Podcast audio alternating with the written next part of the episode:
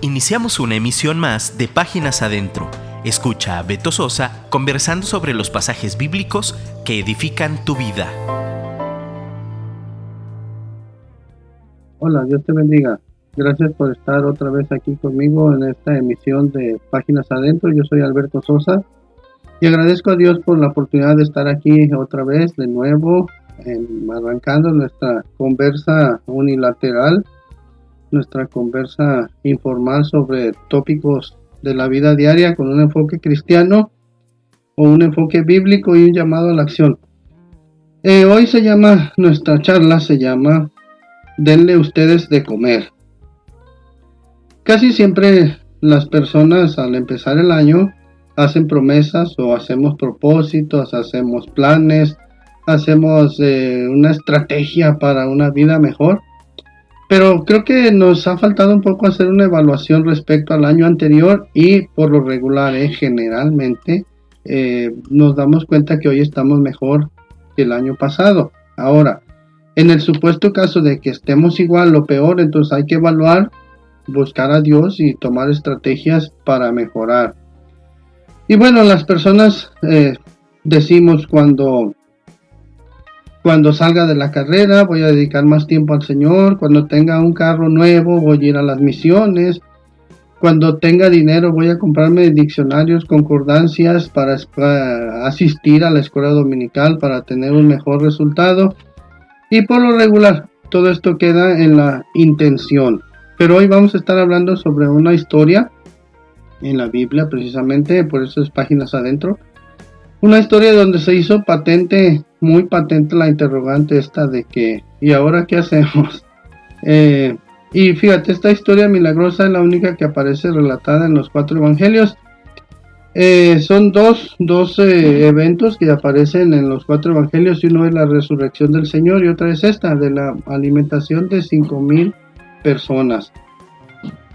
Hace tiempo, por cuestiones de trabajo, Estuve viviendo en una ciudad, en un hotel por dos semanas y media. Y tuve la oportunidad de compartirle a la persona que recibe, eh, bueno, la del escritorio, la del front desk del hotel, el administrador, pues. Y este, pues era una persona así de aspecto un poco extraño, una mezcla de darqueto y punqueto y, y un poco extraño el muchacho. Eh, platiqué con él, gracias a Dios que tuve esta oportunidad, le testifiqué, le, le, hablé de Jesucristo, de la salvación, de la vida eterna. Y platicando con él me decía, oye, pero ¿esto es una religión nueva?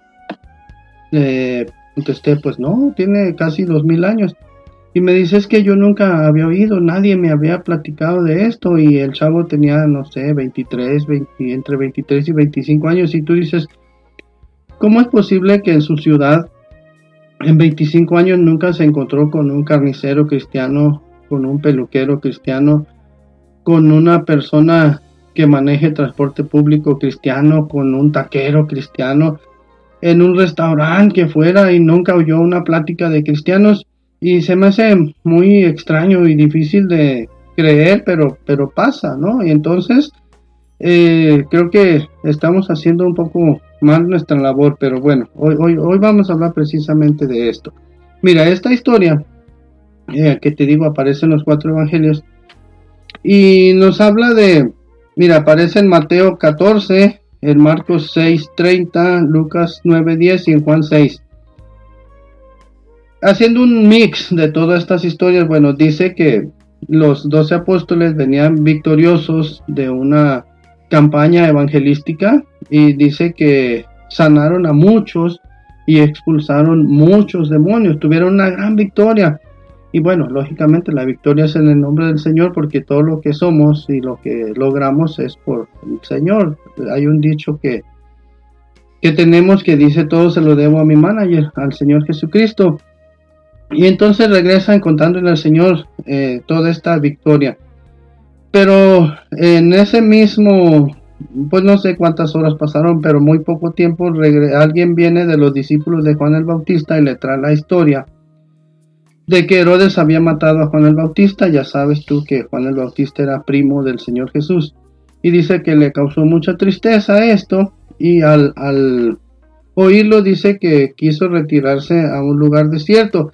También el hecho de que si quisiera ir a un lugar desierto es porque, leyendo, te digo, toda la historia dice que los apóstoles que venían con ese gran reporte eh, trabajaron tanto que no habían tenido tiempo para descansar ni tiempo casi para comer. Entonces el Señor Jesús se preocupa por sus discípulos, por sus ovejas, por su equipo, por su staff.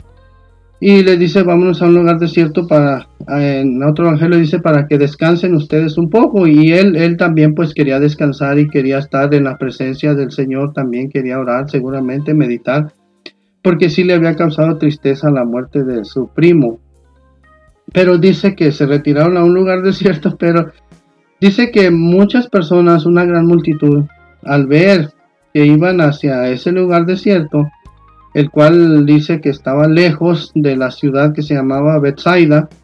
Y dice cuando las multitudes lo supieron, le siguieron a pie desde las ciudades.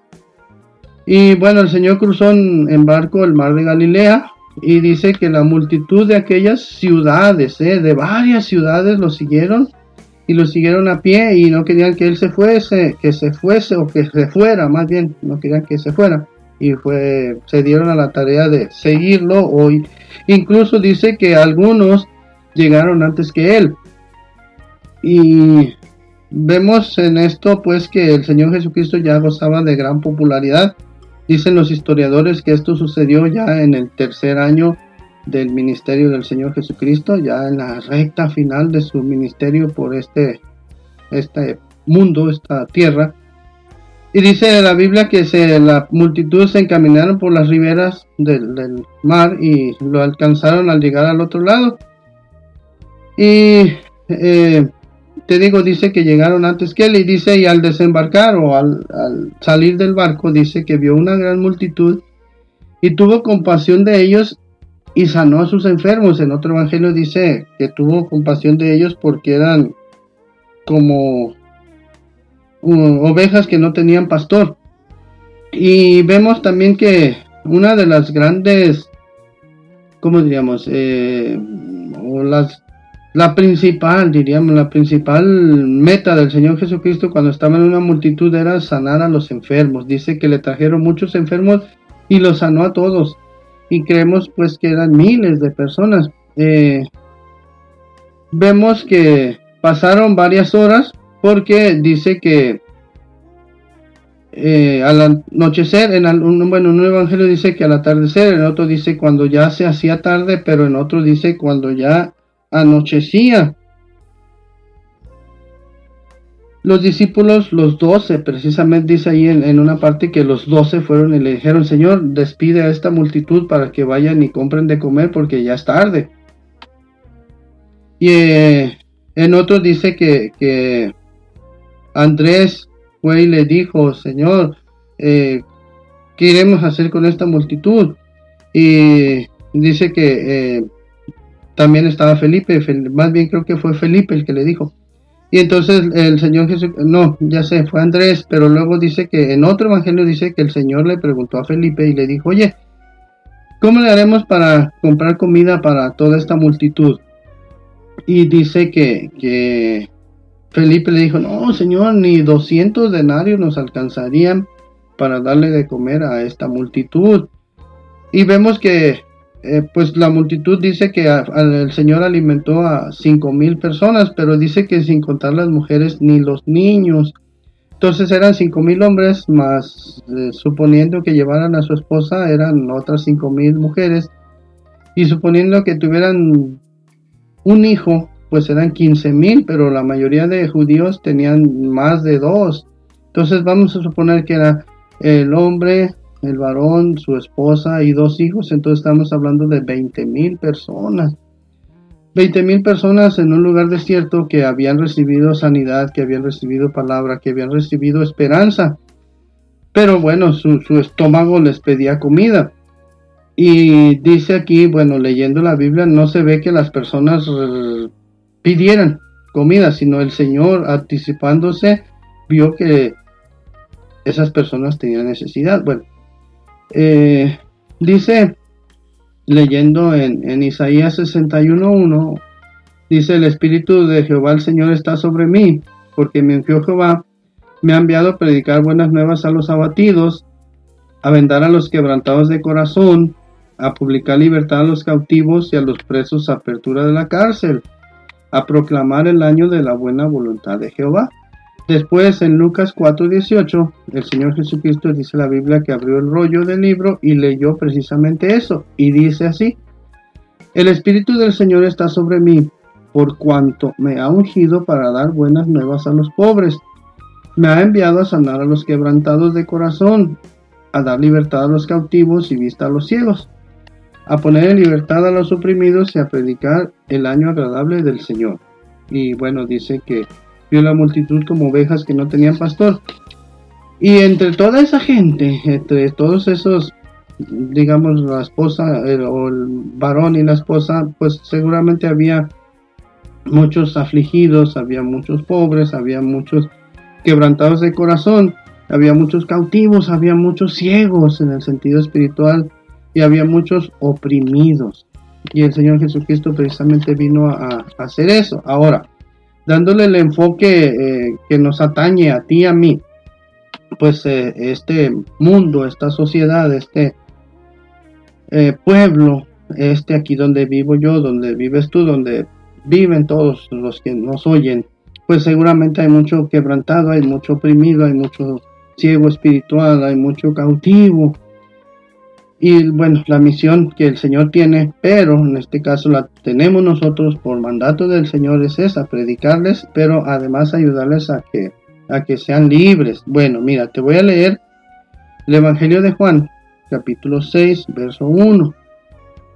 Me voy despacio para que tengas oportunidad de buscar tu Biblia. Ya sabes, por favor, cuando empiece páginas adentro, ten lista tu Biblia porque la vamos a estar usando. Evangelio de Juan, capítulo 6, verso 1.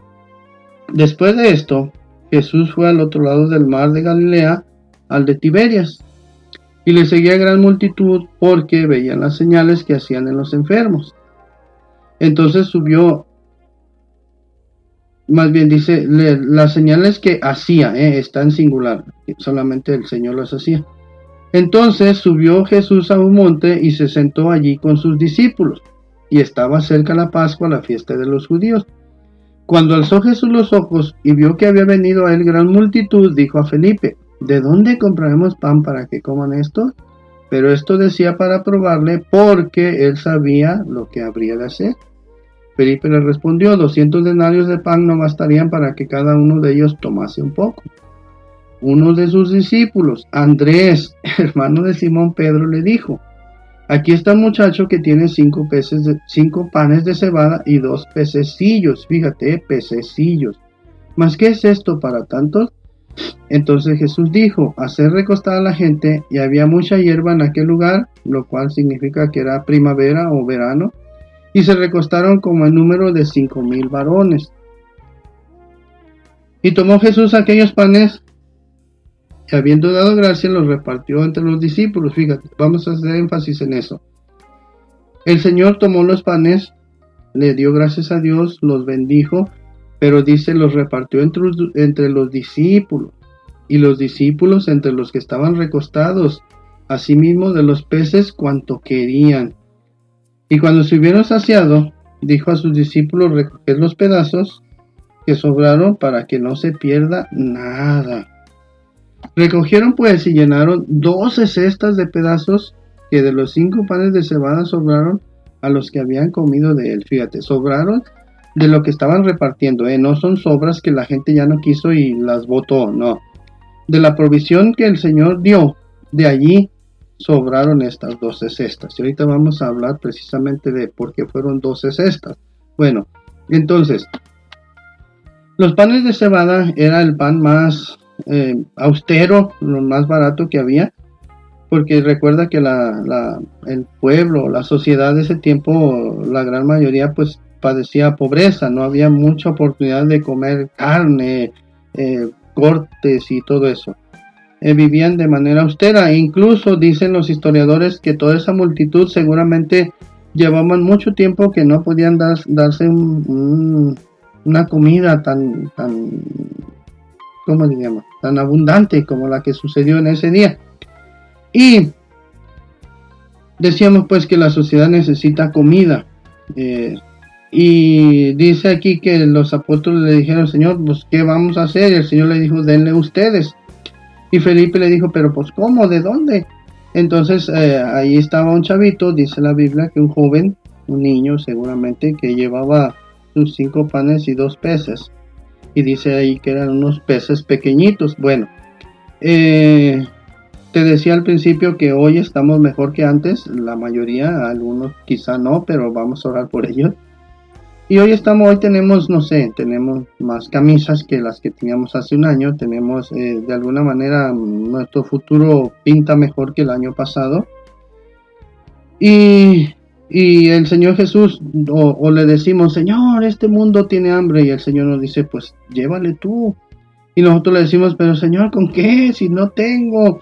Y entonces el Señor te dice, eh, yo ya te proveí o te proví o te, ¿cómo se diría? Ya fuiste provisto por mí para que puedas ir. Entonces, eh, ves aquí que dice que el Señor tomó y se lo dio a sus discípulos para que ellos lo dieran a la multitud. Entonces, si el Señor es poderoso, si el Señor es soberano, si el Señor tiene una capacidad grandiosa de hacer milagros, pero hay ocasiones en la vida en que pide que nosotros hagamos nuestra parte para que el milagro sea completo.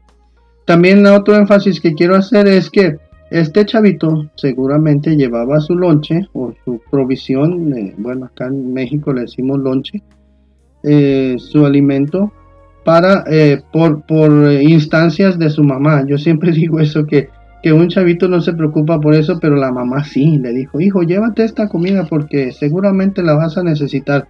Y bueno, aquí el mérito es de la mamá, que fue el, el Señor utilizó eso que la mamá proveyó a su hijo para hacer un gran milagro. Entonces, eh,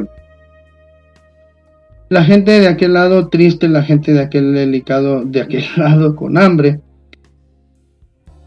Entonces los discípulos eh, seguramente no tuvieron tiempo de, de pensar ellos solamente repartían y repartían y repartían y repartían y repartían, así por 20 mil ocasiones.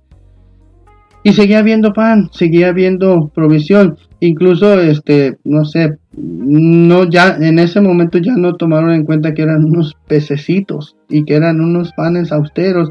Ellos se pusieron a repartir y repartir y repartir y repartir. Y el milagro fue hecho. Entonces, eh, Hoy en este 2019 que arranca recientemente o que arrancamos recientemente, quizá tú has estado en la disyuntiva de que eh, en tu iglesia tu pastor o tú sientes en tu corazón o tu conciencia te dice, vayamos y compartamos, vayamos y llevemos las buenas nuevas, vayamos y llevemos y tú dices, es que yo casi no sé, es que yo tengo poca instrucción, es que yo tengo poco conocimiento. Mira, ese pequeño eh, provisión de cinco panes, quizá unos tenemos unos panes que parecen galletas marías, galletas pequeñitas, otros tienen una galleta que parece un pan de grande, otros tienen una, un pan que parece pastel. Y algunos tenemos unos pececitos pequeñitos, algunos tienen peces medianos, algunos tienen unos peces grandotes. Eh, pero también vemos en la eh, parábola de los talentos que dice que el Señor Jesucristo, bueno, narra la historia de que este, esta persona, este hombre les dio según su capacidad. Entonces tú y yo tenemos, quizá no tengamos la misma capacidad, pero, pero tenemos la provisión. El Señor ya bendijo esos panes, esos peces y ya nos los dio a nosotros. Entonces a nosotros nos corresponde obedecer, ir y alimentar esa multitud, alimentar esos quebrantados, alimentar esos cautivos, alimentar esos oprimidos y decirles que todavía hay esperanza. Eh, te digo el caso de este muchacho de, la ciudad que te platiqué, que por cierto se llama Eric, para que ores por él. En 25 años nadie le dijo nada y, imagínate que se haya muerto a los 17, ¿dónde estuviera? Entonces es importante, tú y yo tenemos una misión, tú y yo tenemos eh, un trabajo muy fuerte y muy, ¿cómo diríamos?, de mucha responsabilidad de ir y compartir ese, ese pan y esos peces que ya el Señor nos ha dado. Eh, también puedes decir es que yo no he estudiado, es que yo no he sido instruido en cuestiones de evangelismo, en hermenéutica, en homilética. Bueno, eso se va a ir dando con el tiempo. Acuérdate que dijo el Señor Jesucristo que busquemos primero el reino de Dios y su justicia y que todo lo demás será añadido. Y a veces eh, bueno, en este caso los apóstoles decían, Señor, déjalos que se vayan y que busquen comida. A veces nosotros decimos, no, pues es que ese, ese asunto que tiene él, yo no le puedo ayudar a mi vecino, él necesita una terapia, que se la dé las instancias de gobierno, que se las dé un psiquiatra, que se las dé un especialista, que se las dé eh, los ministerios o la Secretaría de Salud, yo por qué. Pero el Señor Jesucristo nos dice que vayamos nosotros y nosotros lo hagamos. Ese pueblo que tiene hambre, ese pueblo que se está muriendo, ese pueblo que está sufriendo, tú y yo hemos sido eh, capacitados y hemos sido comisionados para que vayamos y les digamos que todavía hay esperanza. Y mira, dice allí que sobraron 12 cestas. Eh, dicen los estudiosos que esta, cuando habla aquí de canastos o de cestas, no eran unos eh, canastos cualquiera. Eh, bueno, tal vez mucha gente ya no sabe qué es una canasta. Puedes buscar ahí en Google para que para que te des cuenta, pero bueno, yo que tengo ya muchos años, sí conocí las canastas y sí, mi abuela me llegó a mandar a comprar comestibles usando una canasta, en aquel tiempo no, no te daban bolsa, y era ecológico eso, este, bueno, estos cestos a los que habla aquí, dicen los estudiosos que eran una especie de maletín o, pues sí, una cajita hecha de mimbre en la cual los viajeros llevaban sus alimentos, llevaban su cobija y llevaban una, ¿cómo se dice? Una muda de ropa, un, un juego de ropa para el viaje, para cambiarse durante el viaje. Y entonces dicen también que eh, la capacidad de carga de esa maletita era tener alimento para toda una semana. Entonces, fíjate, el, Señor Jesús nos muestra que cuando tú das una bendición, eh, la bendición viene de vos, ¿cómo te digo? A ver, de ti hacia los demás, pero luego la bendición se regresa. Por eso te decía que hoy tenemos más que antes, estamos mejor que antes porque siempre que actuamos para el Señor siempre la bendición regresa y, nos eh, pues nos toca bendición también. Entonces mira esos dos apóstoles que decían pero Señor de dónde pero Señor si no tenemos pero Señor 200 denarios no van a alcanzar vieron el milagro repartieron dice ahí te fijaste que dijo que todo cuanto querían no era de que les vamos a racionar la comida, solamente poquito, no, todo cuanto querían. Y además cada uno de ellos tuvo su cesta con una provisión para toda una semana. Fíjate qué abundante es el Señor. Entonces, eh, concluyendo, decía mi maestro de, de homilética, hay que cerrar ideas, no los dejes con una interrogante. Entonces, todo esto es, Quizá tú digas, es que yo no tengo, yo no sé. Sí tienes, hermano. Sí tienes cinco panes y dos pececitos. No importa si son panes pequeños o son peces muy pequeños, pero los tienes. El Señor ya los bendijo, el Señor ya los proveyó. Ahora hay que ir y hay que repartirlos. Te doy muchas gracias porque no me dejaste hablando solo. Te doy gracias porque me prestaste tus oídos y te pido de favor que nos recomiendes, recomiéndanos con tus amigos, recomienda a Dun Radio, dile a tus vecinos, dile a tus parientes, dile a tu maestro, dile a tus compañeros de trabajo que Dun Radio tiene contenido que edifica el espíritu de los oyentes.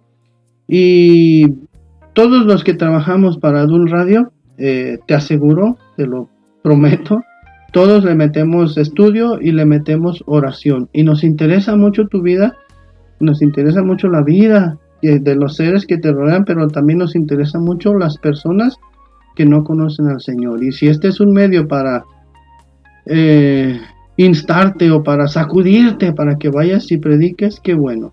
aquí estamos para servirte. Esto es Dun Radio, esto es Páginas Adentro. Yo soy Alberto Sosa. Muchas gracias y que Dios te bendiga. Escríbenos por WhatsApp 3335 890851 y déjanos un comentario. Te esperamos en nuestra próxima emisión.